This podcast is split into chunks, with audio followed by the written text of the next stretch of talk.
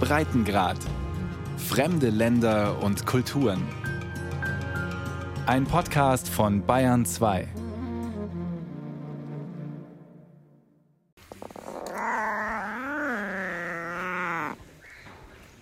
Eine Magi, eine kleine Raubkatze, die beige-schwarz gefleckt ist wie ein Jaguar, verteidigt ihr Hühnerbein gegen einen Packer, eine Art Riesenmaus ohne Schwanz. Aber das Nagetier hat gar kein Interesse. Durch einen Garten, der direkt an tropischen Regenwald angrenzt, wuseln noch andere zahme Wildtiere. Ein jugendlicher Tapir, ein schwarzer Glattschnabel Hocko, Affen wie Kapuziner und Rothand-Tamarine und Pekaris, die Dschungelschweine. Der indigene Young Sandy im Dorf Surama, tief im guyanischen Dschungel, kümmert sich um sie, verarztet verletzte Tiere oder peppelt Waisenkinder auf, deren Eltern Jägern zum Opfer gefallen sind. Ich möchte, dass es den Tieren gut geht. Im Moment wird es schlimmer. In Guyanas Wäldern wird mehr gejagt und die Abholzung schreitet voran.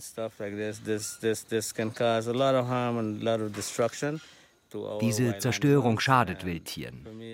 Ich würde mir wünschen, dass Tierschutz eines Tages Normalität wird.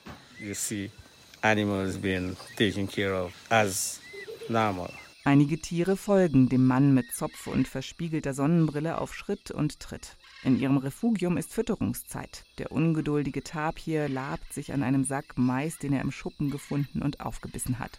Sandys Sohn bringt gekochten Reis zum Kapuzineräffchen, die kleine Tochter spielt mit dem Packer. Vor allem den Kindern wolle er Tierschutz beibringen, sagt Young Sandy, damit die zukünftigen Generationen diese Wildtiere überhaupt noch außerhalb von Zoos sehen können. Finanzielle Unterstützung für seine Arbeit erhält er nicht. Seine Kinder packen mit an und seine Frau. Abiola Alikok ist Dorfvorsteherin von Surama. Ihre winzige indigene Gemeinde hat Jagd und Abholzung schon vor einigen Jahren eingestellt und betreibt stattdessen eine Ökolodge. Im Jahr zählen sie höchstens 500 Besucher. Im Moment ist niemand da. Deshalb renovieren einige Männer emsig die Holzhütten. Die Einnahmen reichten aber nicht für die Gemeinschaft, erklärt Frau Alikok und rückt ihre rote Brille zurecht. Deshalb hänge das Dorf von staatlichen Zuwendungen ab. Wir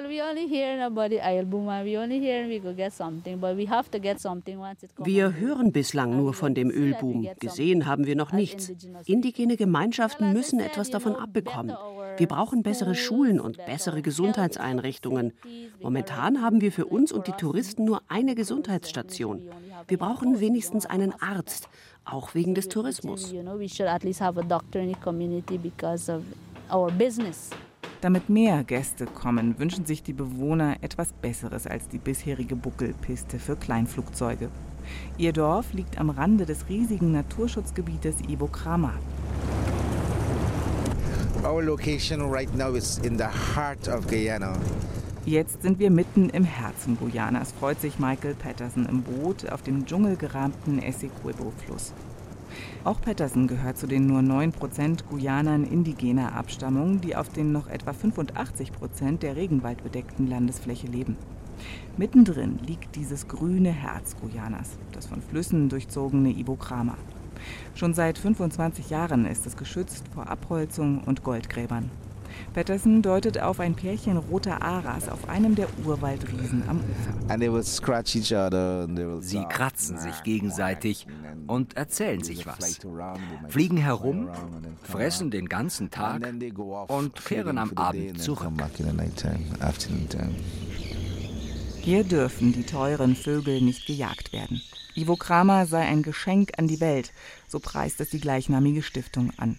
Sie betreibt ein wissenschaftliches Institut, das jetzt mit Ölmillionen des US-Konzerns Exxon gefördert wird. Außerdem gibt es nachhaltige Forstwirtschaft und eine Dschungellodge, auf der Michael Patterson als Tourismuschef arbeitet. Er hofft auf mehr Besucher, die im noch neuen Ölgeschäft arbeiten und im sogenannten Hinterland den Umsatz ankurbeln könnten. So the focus now der Fokus hat sich verändert. Guyana wird jetzt nicht mehr nur ein wichtiges Touristenziel sein, sondern auch ein Erdöl produzierendes Land. Wir müssen es schaffen, zwischen beidem die Balance zu halten. Wir denken positiv. Sicherlich werden mehr Besucher kommen, um dieses Land zu erforschen. Bislang ist Guyana vor allem ein exklusives Touristenziel. Weiße Karibikstrände hat das Land nicht, stattdessen viele Mündungen von Flüssen, die lehmiges Wasser aus dem Dschungel in den Atlantik spülen. Reisen in den Regenwald sind kostspielig und zeitaufwendig. In das abgelegene Ivo Kramer kommen bislang nur maximal 1400 Touristen pro Jahr. In der eine Flugstunde entfernten Hauptstadt Georgetown leben die verschiedenen Kulturen auf engem Raum. Afro-Guyaner, Nachfahren afrikanischer Sklaven, die von der niederländischen Kolonialmacht hierher verschleppt wurden, und Indo-Guyaner, die Nachfahren der Arbeiter, die von den britischen Kolonialherren aus Indien hierher gebracht wurden. An der dicht besiedelten Atlantikküste leben mehr als 90 Prozent der Bevölkerung. Hier hat die Zukunft bereits begonnen. Der Mineralölkonzern Exxon, der die Ölförderung vor der Küste anführt, wird immer wichtiger. Die Hotels sind voll, schon wird ein neues gebaut, hunderte Fachkräfte arbeiten im Öl, darunter viele Ausländer. Seit Anfang des Jahres läuft die Förderung und soll die Wirtschaft 2020 um schwindelerregende 86 Prozent wachsen lassen. Noch handelt die winzige Börse, die sich in einem unscheinbaren Gebäude im Stadtzentrum befindet, nur montags. Pünktlich um 10 Uhr beginnt das Geschäft der vier Brokerinnen. Diese Börse ist mit 17 Jahren die jüngste der CARICOM, der karibischen Wirtschaftsgemeinschaft, die ihren Sitz in Georgetown hat. 15 Unternehmen sind nur gelistet. Das soll sich schnell ändern. Lars Mangel, Chef des Ölzulieferers Total Tech und Experte des guyanischen Ölgeschäfts, ist geradezu euphorisch. Wir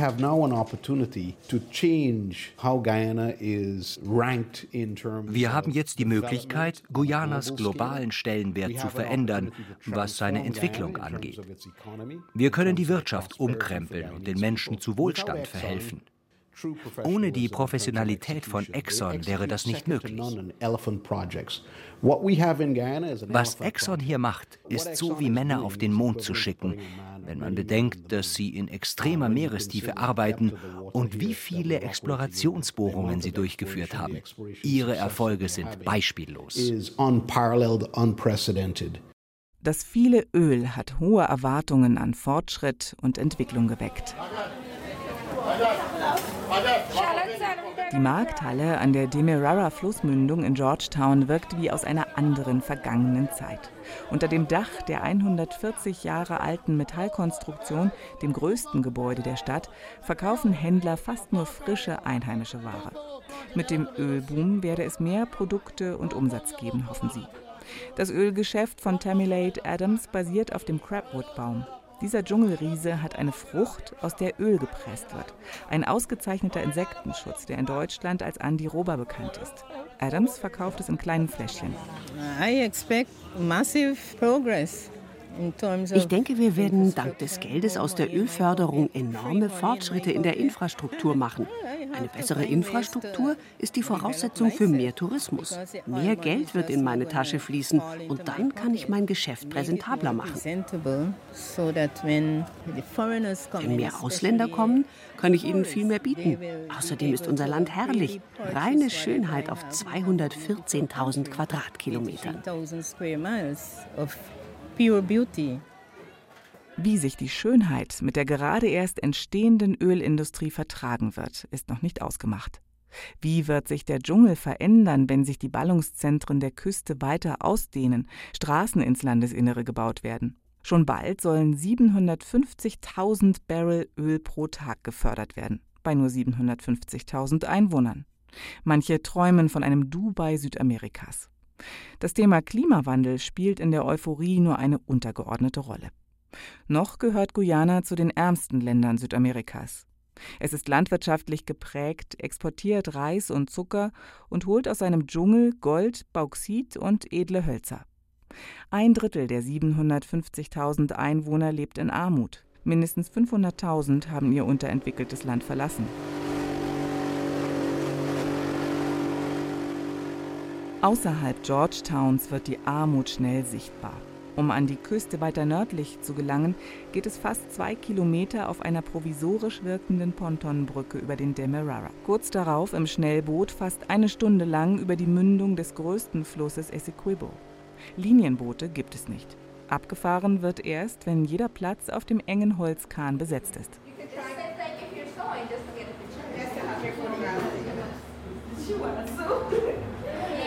Mitten in der eintönigen Küstenlandschaft voller Reisfelder und Entwässerungskanäle steht das Sunrise Center. Heute findet in dem strahlend weißen Gebäude ein Nähkurs statt. Gekommen sind nur Frauen. Sie sind fast ausschließlich Indo-Guyanerinnen, ihre Männer meist Reisbauern. Der Nähkurs ist für viele Frauen nur ein Vorwand. Sie suchen eigentlich psychologische Hilfe und Beratung, die sie hier diskret erhalten. In Guyana ist die Selbstmordrate hoch. Bis vor kurzem war sie sogar die höchste weltweit. Psychische Probleme sind trotzdem ein Tabu. Mina Wati kennt die schwarzen Gedanken, die zum Suizid führen können, aus eigenem Erleben. Nach dem Tod ihres Mannes wurde sie von der Familie verstoßen, über Nacht auf die Straße gesetzt. Heute hilft sie ähnlich verzweifelten Frauen. Ein Grund ist die soziale Kontrolle. Die Menschen haben Angst, diskriminiert zu werden, wenn sie über ihre Gefühle sprechen. Wir sind eine eng verwobene Gemeinschaft. Was immer du machst, alle wissen darüber Bescheid. Viele denken, dass man sie auslacht, wenn sie über ihre Probleme sprechen und Hilfe suchen. Sie wissen nicht, wem sie sich anvertrauen können, ohne dass sich ihre Geschichte wie ein Lauffeuer verbreitet. Es kommt immer wieder vor, dass Menschen Rat bei jemandem suchen und dann wissen alle, was besprochen wurde. Die Scham darüber treibt häufig Menschen in den Selbstmord. They're ashamed, they go and commit suicide too. Because they didn't want that. In der schier endlosen Weite der Reisfelder herrschen Enge und Isolation. Frauen kümmern sich zu Hause um die Kinder, Freizeit- oder Unterhaltungsangebote wie Kinos gibt es nicht. Mangelnde Sexualaufklärung führt zu vielen Teenagerschwangerschaften. Die Tradition der Indo-Guyaner sieht arrangierte Ehen vor und unterdrückt Frauen. Homosexualität ist in Guyana gesetzlich verboten.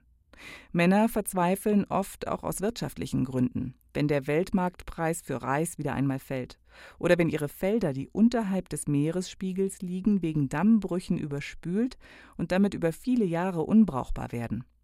Perspektivlosigkeit, Armut, häusliche Gewalt und Alkoholabhängigkeit werden für viele zur lebensbedrohlichen Mischung. Psychiater gibt es im Land nur drei, Psychologen nur fünf. Eine davon ist Caitlin Vieira, die in Georgetown arbeitet. Sie erklärt, warum die Selbstmordrate unter Indo-Guyanern besonders hoch ist. Auf ihren Kulturkreis entfallen 80 Prozent der Selbstmorde. So there is a cultural aspect to it, you know, teenage pregnancy and if part of the Indian community in den indoguyanischen Gemeinschaften sind Teenager-Schwangerschaften oder voreheliche Beziehungen nicht erlaubt. Deshalb versuchen viele Jugendliche, sich umzubringen. Die Medien machen es noch schlimmer. Sie veröffentlichen Namen von Opfern und beschreiben genau, wie sie sich umgebracht haben. Während meiner Arbeit im Krankenhaus durfte ich mit den indoguyanischen Patienten nie allein sein. Bei Therapiesitzungen mit Jugendlichen waren die Eltern immer mit im Raum. Man erlaubt ihnen keine Privatsphäre, keine Beziehungen. Unverheirateten Frauen, egal welchen Alters, ist Sex verboten. Die Kontrolle ist absolut. Und die Indo-Guyaner sind hauptsächlich Bauern. Deshalb haben sie Zugang zu Pestiziden. Häufig trinken sie Pestizide, um sich selbst zu töten. Um das zu verhindern, will das Sunrise Center ein Anlaufpunkt für Verzweifelte sein. Ab und zu verschwindet eine der Frauen aus dem Nähkurs im Büro zum Beratungsgespräch. Hier zu sein, ist für sie wie eine Frischluftkur. Fortschritt und Entwicklung. Jetzt, endlich, dank der Ölmilliarden. Das haben Guyanas Politiker im Wahlkampf Anfang des Jahres versprochen. Beherrschendes Thema war der märchenhafte Ölreichtum. Guyana werde wachsen.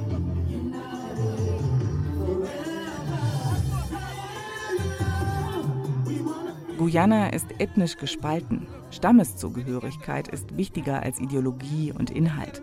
Im politischen System spiegelt sich das wider. Die zwei großen Parteien unterscheiden sich inhaltlich kaum und repräsentieren jeweils eine Gruppe. Die APNU ist die Partei der Afro-Guyaner, die Fortschrittspartei PPP wird vor allem von Indo-Guyanern gewählt. Deren Präsidentschaftskandidat war Irfan Ali. But we're gonna fix it. You will be marching with us on the creation of 400 megawatts of new power, superpower, more reliable power, more efficient power, power Bessere Stromversorgung hat er den Menschen versprochen, die an Stromausfälle gewöhnt sind. Und ganz allgemein bessere Infrastruktur, Bildung, Gesundheitsversorgung.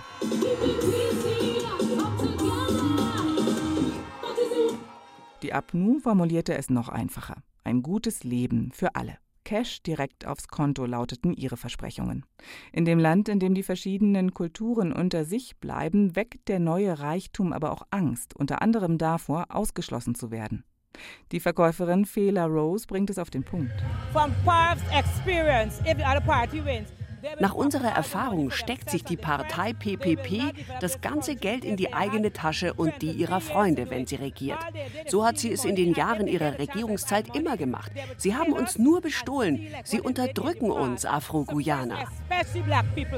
Die tiefen Gräben sind ein Erbe der Kolonialzeit. Nach den Spaniern kamen die Niederländer und machten die Küstenregion des dschungelbewachsenen Landes mit Hilfe von Sklaven urbar. Später übernahmen die Briten mit Hilfe indischer Arbeiter und schürten den ethnischen Konflikt nach dem Prinzip Teile und Herrsche. Jetzt haben die Menschen einen gemeinsamen Nenner, das Öl. Aber wenn der Reichtum daraus nicht gerecht verteilt wird, könnte das zu Unruhen führen, meint die Historikerin Melissa Eifel von der Universität Guyana.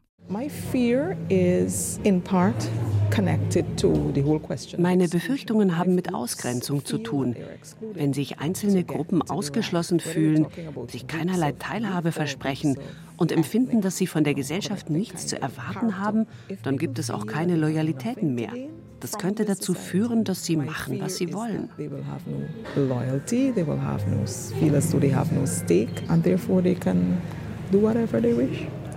Politiker versprechen vor Wahlen immer wieder die Einheit des guyanischen Volkes herbeizuführen. Aber das Gegenteil sei der Fall, meint die Psychologin Caitlin Vieira. Die junge Frau syrisch-portugiesischer Abstammung sieht den Konflikt mit Abstand. Guyanas größtes Problem ist die ethnische Trennung.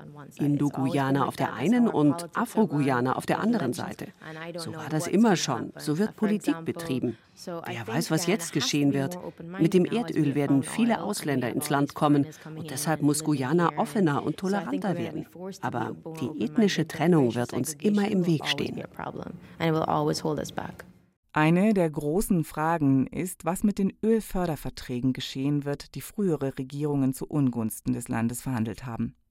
Statt mindestens 65 Prozent des Erlöses für den Staat, das empfiehlt der IWF, bekommt Guyana nur 52 Prozent.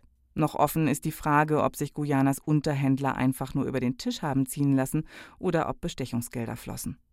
Troy Thomas, Präsident des Transparenzinstituts Guyanas, bemängelt neben dem schlechten Anteil, dass Exxon ein viel größeres Gebiet für die Bohrungen bekam, als das Gesetz erlaubt.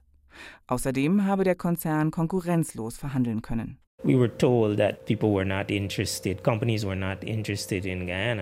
Man sagte uns, die Unternehmen hätten kein Interesse an Guyana. Aber Tatsache ist, dass es bei den Verhandlungen keine Transparenz gab. Die Verantwortlichen für die Verträge behaupten, sie hätten die Entscheidung mit Blick auf den Grenzkonflikt mit Venezuela getroffen, das zwei Drittel Guyanas beansprucht. Wir wissen nicht, ob damit gerechtfertigt ist, was ausgehandelt wurde. Anscheinend hatte Exxon genügend Macht, Wissen und Einfluss, um die Verhandlungspartner in Guyana unter extremen Druck zu setzen, damit sie auf einen Deal eingehen, der vor allem Exxon begünstigt. Ich würde fast sagen, dass da eine Art Bullying-Verhalten im Spiel war.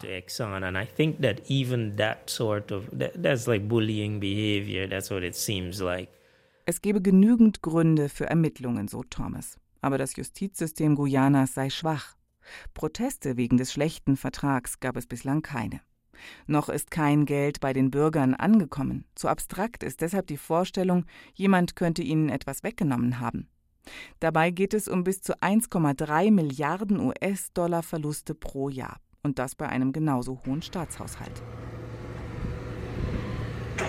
Große globale Zusammenhänge lassen sich am Meer besichtigen, nur einige Kilometer von Georgetown entfernt.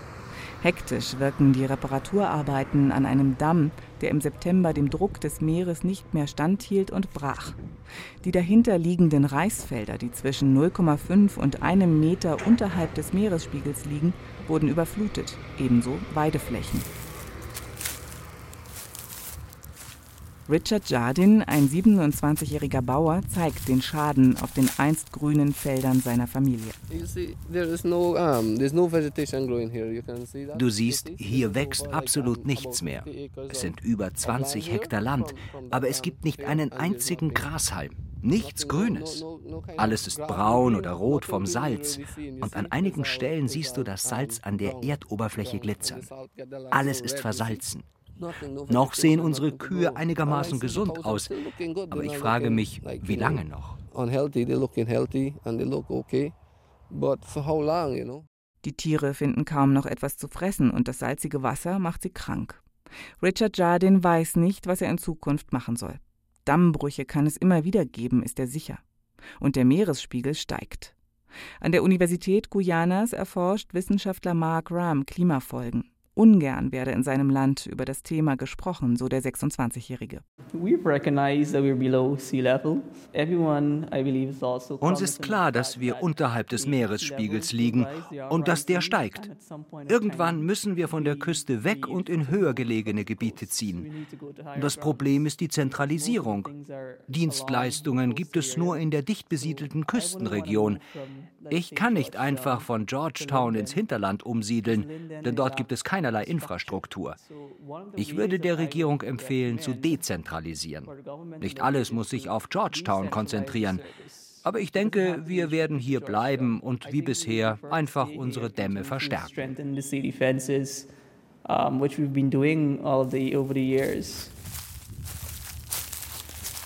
Barfuß läuft Richard Jardin über eines seiner vertrockneten Reisfelder. Die Deiche und Dämme aus der niederländischen Kolonialzeit hielten noch, aber das neuzeitliche Flickwerk habe keinen Bestand, schimpft der junge Mann. Trotzdem werde er hier niemals weggehen. Auch er hört, dass in seinem Land alle vom Ölreichtum reden oder träumen. Er bezweifelt, dass er oder andere Reisbauern in der Küstenregion davon etwas abbekommen werden. Well, ich weiß nicht, wie das Geld zu einfachen Menschen wie mir durchsickern soll. Sie werden in Bildung, Gesundheit und Infrastruktur investieren. Aber ich sehe nicht, wie das Geld Leuten wie mir helfen soll. Bessere Dämme wären nicht schlecht. Sie hätten es nie so weit kommen lassen dürfen. Diese letzten Überschwemmungen hätte man verhindern können. Viele von der Regierung haben mit dem Bau von Dämmen ein Geschäft gemacht und Gelder in die eigene Tasche gesteckt.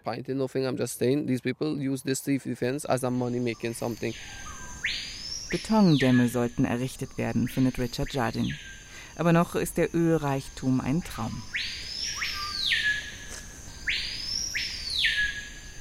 Indigene im dschungelbedeckten, abgelegenen Hinterland wollen, dass von dem Geld Straßen in ihre Regionen gebaut werden. Das sind sieben, acht, neun und zehn. Guyana hat seine zehn Regionen nummeriert. Die Menschen wollen endlich besser mit den Regionen eins bis sechs an der Küste verbunden sein. Im Moment drehe sich in Guyana alles nur noch um das Öl, lacht Michael Patterson vom Ivo Kramer Schutzgebiet in Region 8. Sogar abgewandelte Kindernamen seien ihm bereits zu Ohren gekommen. Oilita und Eulavati. Dann wird er ernst. Auch hier im Dschungel wünsche er sich Entwicklung, asphaltierte Straßen, bessere Bildung und Gesundheitsversorgung für die indigenen Gemeinschaften. In den nächsten zehn Jahren wird sich durch das Öl alles rasend schnell ändern. Ich hoffe, dass das Geld bis in unsere indigenen Gemeinschaften durchsickert. Vieles wird sich ändern. Es wird viel Entwicklung und Wachstum geben. Doch dann unterbrechen ihn einige Brüllaffen in den Bäumen am Ufer.